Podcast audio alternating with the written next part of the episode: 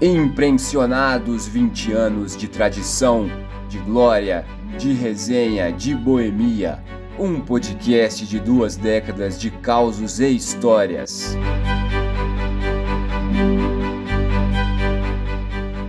2003 foi o início do primeiro mandato do Lula. Marte e Terra se aproximaram de uma maneira que não faziam há 60 mil anos e ficaram distantes só 56 milhões de quilômetros. Também foi concluído o sequenciamento do DNA humano pelo projeto Genoma. Também foi um ano importante para o nosso curso de jornalismo, porque nós tivemos aí a primeira edição do jornal Laboratório Outro Olhar e a fundação do time de futsal Impressionados, que existe até hoje. E para comemorar essas duas décadas, o curso de Comunicação Social Jornalismo lança esse podcast com depoimentos de ex-alunos que passaram pelas quadras. Quem lembra um pouco dos primeiros tempos do time é o João Luiz Júnior, que entrou no curso em 2003. Era uma época em que as equipes de futsal da UFV disputavam a Copa DCE. Sou o João Luiz, eu sou da turma de 2003, da turma que entrou em 2003, então presenciei a fundação do Impressionados Futebol Clube, sou um dos membros fundadores, acredito, porque o jornalismo já tinha disputado uma competição de futsal, mas se eu me lembro bem, era um time junto com outro curso. Então, o primeiro time do jornalismo, só do pessoal do jornalismo, foi o Impressionados e as Impressionadas, assim. Acho que foi a primeira geração mesmo, impressionada. Uma coisa que eu acho que é importante destacar, assim, a primeira coisa para estabelecer o que era o Impressionados no começo, é que acho que a gente estava na segunda ou terceira turma do curso, segundo ou terceiro ano do curso. Então, o nosso material humano era muito restrito, porque tinha, talvez somando 10 caras que jogavam bola, um pouco para cima, um pouco para baixo. Então, o começo impressionado não era muito quem sabe jogar, vamos fazer uma peneira, vamos ver os melhores jogadores. Era assim, se você está no curso de jornalismo e você quer jogar bola, nós contamos com você. Era um lance quase de recrutar, sabe? de você é, tentar pressionar pessoas que não gostavam de jogar bola. Pô, mas tu não gostaria de jogar bola? Ou você não poderia pelo menos ficar no banco nesse jogo, já que tem uma festa na véspera e a gente não sabe se vai poder contar com muita gente? Então, assim, o começo impressionado era isso, era muito mais vontade, disposição, apaixonados e, e, e dispostos a jogar futebol do que realmente uma preocupação com uma peneira e tal. Mais para frente, antes de eu sair do curso, já tínhamos mais gente, já, já, já tínhamos. Acho que teve um outro time do curso, mas no começo era realmente um lance de se você passar aqui na nossa frente e falar que quer jogar bola, a gente vai dar uma camisa para você e pelo menos no banco você fica. E todo mundo acabava jogando, né? Porque vamos dizer que a preparação física que as pessoas têm na faculdade não é só a base de isotônico e alimentação balanceada. Então, todo mundo participava e era um clima bem bacana assim. E nessa a gente construiu várias histórias. Eu fiquei lá de 2003, 4, 5, 6, acho. E aí a gente teve grandes vitórias, a gente venceu do time de educação física em um ano, e assim, vencer da educação física quando você é do jornalismo é uma grande coisa, porque o cara está na faculdade de educação física, em tese ele está recebendo uma educação sobre a parte física, ele tá tem um espera-se uma aptidão melhor para os esportes, espera-se um preparo físico superior. Então, para a gente do jornalismo ganhar da educação física foi um, foi um grande feito, assim, foi, acho que um dos nossos, pelo menos da minha geração, um dos principais triunfos.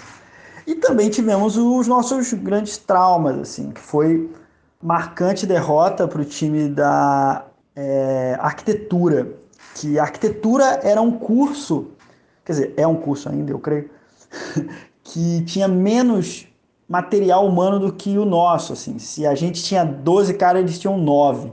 Então perder para eles foi bem marcante, assim, porque era um curso que não só tinha menos tradição, no futebol do que o nosso, como ainda tinha menos gente. Então foi o nosso é, maracanazo, vamos colocar assim. Derrota para arquitetura foi é, maracanazo impressionado até aquele ponto. E aí a gente tinha. Eu tenho mais propriedade para falar do pessoal da minha geração, vamos colocar assim, né? O pessoal da minha turma de 2003. A gente fundou o time junto com o pessoal de 2002, que tinha o Winkler, o Thiago Coelho, é, Danilo, João Alfredo, eu não vou lembrar de todos os nomes agora. Eu peço desculpa até que eu devo estar esquecendo o nome de um monte de gente, mas eu acabo tendo mais propriedade para falar do pessoal de 2003. A gente tinha Felipe, que era um dos nossos principais craques e que viveu uma história que também foi marcante para os impressionados, que foi o jogo em que o Felipe se é, machucou. Derrubaram o Felipe, aí ele teve um corte na boca e precisou ser levado para o hospital para tomar ponto. A gente venceu o jogo, vencemos a partida, dedicamos a vitória ao Felipe, fomos no hospital encontrá-lo e levamos o Felipe recém-liberado do hospital para comemorar em um bar, que é, obviamente, o que o departamento médico de qualquer grande clube teria recomendado. Também tínhamos o Frank, que fez história, acho que o primeiro goleiro de seis dedos da cidade, talvez até de Minas. A gente tinha eu, João, jogava na zaga, a gente tinha o Cabeça, que é muito difícil explicar o é, cabeça. Isso é as pessoas que conhecem o cabeça sabem quem é. As pessoas que não conhecem, realmente eu não posso fazer muita coisa por elas. E, mas assim, para mim o principal nome da minha geração, o cara que eu vou associar aos impressionados para sempre, que eu acho que eu não conseguiria falar desse time sem falar dele, foi nosso amigo Ronaldinho, que infelizmente faleceu cedo, faleceu muito antes da hora e, e que era na mesma pessoa, Romário, Eurico Miranda, é, Ted Lasso, tudo em um homem só, porque ele não só era o seu camisa 9, fazia gols, batia pênalti, chamava a responsabilidade, ele resolvia patrocínio e ele era o maior incentivador que a gente tinha, assim, ele era o cara que o time tá perdendo de sei lá, 6 a 1 Acho que teve um jogo que a gente perdeu de 6 a 1 de 8 a 1 Mas estava 5 a 1 para os caras, faltando 30 segundos pro jogo. O Ronaldinho tá botando a mão no seu ombro e falando: a gente vai virar.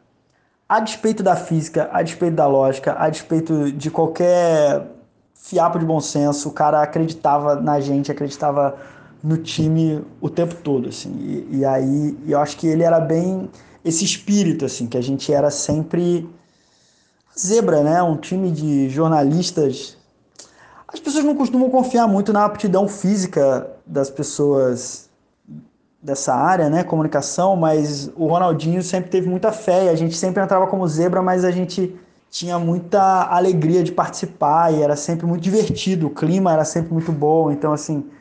E foi muito marcante para gente que gosta de futebol, poder fazer parte de um time, disputar competição, estar com os amigos jogando bola, disputando, é sempre muito bom. Então, e, e, é muito louco pensar assim que a gente fundou esse time em 2003 e agora 20 anos depois estar tá falando dele é, é, muito louco assim. E é, então, Ronaldinho é um nome que vem muito à mente, que foi uma pessoa que teve um papel muito importante nesse processo, nessa disposição, porque uma coisa precisa de incentivo, né? Precisa todo mundo estar tá muito disposto para fazer, precisa de vontade e tal. E ele foi um cara que sempre teve muito isso, sempre passou muito isso pra gente. Então, assim, para mim, falar de impressionado sempre vai ser falar de Ronaldinho Campos. E esse foi o depoimento do João Luiz Júnior, um dos ex-alunos fundadores dos Impressionados. E ele mostra pra gente que nunca foi só futsal. Fora das quadras, muitas pessoas e momentos importantes deixaram também suas marcas, lembranças boas, é, algumas saudades, né, como a do saudoso Ronaldinho, nosso eterno camisa 9. No próximo episódio, Marcos Oliveira, goleiro, lembra de uma vitória muito especial. Fica aí o convite para você acompanhar a gente aqui nas redes sociais e muito obrigado pela audiência. Podcast Impressionados 20 anos. Produção e apresentação: Diogo Rodrigues e Matheus Lima. Realização: Curso de Comunicação Social da UFV.